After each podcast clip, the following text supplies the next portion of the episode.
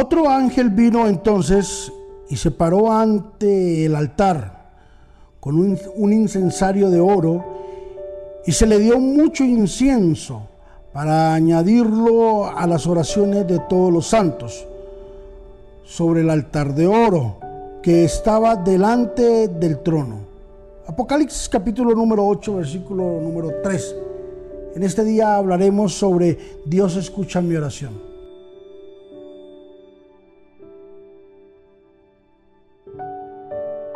David lo sabía muy bien y lo experimentaba de que Dios escuchaba sus oraciones. En el libro de los Salmos, en el capítulo 54, versículo número 2 dice, oh Dios, oye mi oración, escucha las razones de mi boca. Él sabía y la tenía clara de que cada palabra que saliera de la boca de él iba a subir un bólido ante la presencia de Dios y que Dios iba a escuchar las oraciones de él.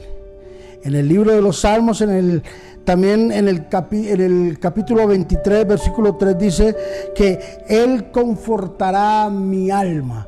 Sabes que cuando Dios escucha la oración del hombre, el alma se apacigua, el alma descansa, el alma tiene tranquilidad.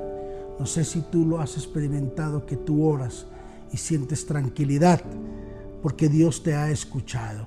¿Sabes por qué? Porque Dios escucha nuestra oración. No dejes confundirte. No permitas que el enemigo confunda tu corazón, tu vida y la seguridad de que Dios está escuchándonos. A veces creemos de que porque las cosas no acontecen en el momento en que nosotros pedimos es porque Dios no nos ha escuchado. Dios nos ha escuchado.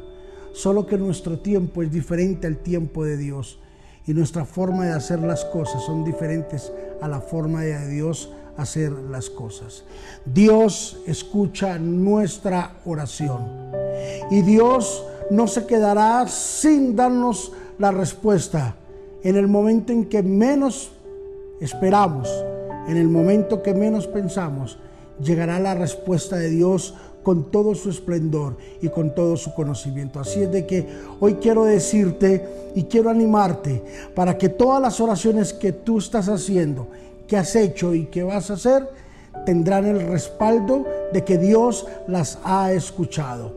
Tu alma será confortada por el escuchar de Dios en todas y cada una de tus peticiones.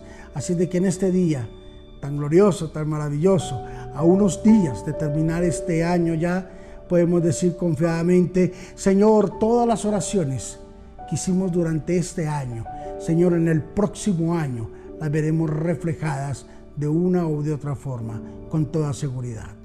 Padre, te bendecimos y te damos muchísimas gracias Gracias por darnos la oportunidad de poder, Señor, dirigirnos hoy a ti y decir, Señor, Padre, reconocemos que tú nos has escuchado, que tú escuchas nuestro clamor, nuestra petición, nuestro, Señor, nuestros deseos.